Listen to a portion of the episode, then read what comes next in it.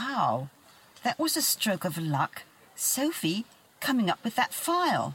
Yes, we must think of an appropriate way of thanking her. Absolutely. Right. Let's have a look through this file and see what we can learn from it.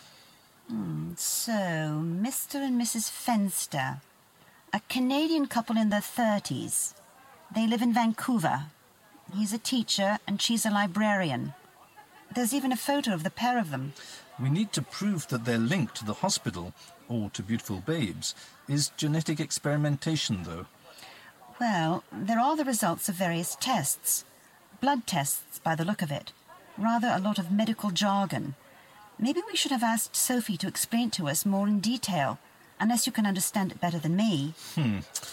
No, not really. Can't make head or tail of it, in fact. You're right. Maybe Sophie can shed some light on it for us.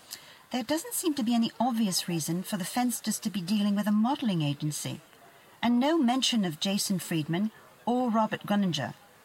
Oh my goodness, What is it? look at this receipt. It's for a check. Look at the amount, 50,000 US dollars. Quite impressive. especially for a teacher and a librarian. This proves that the Fensters paid for a service of some sort. Not necessarily.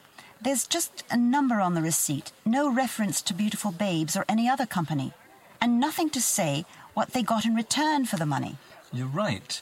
It could just be a receipt for a deposit they put in a bank or in a savings fund somewhere. Unusual, though, isn't it? For a receipt to bear no company name or other information. All very anonymous and secretive. Highly suspicious, if you ask me. You know what?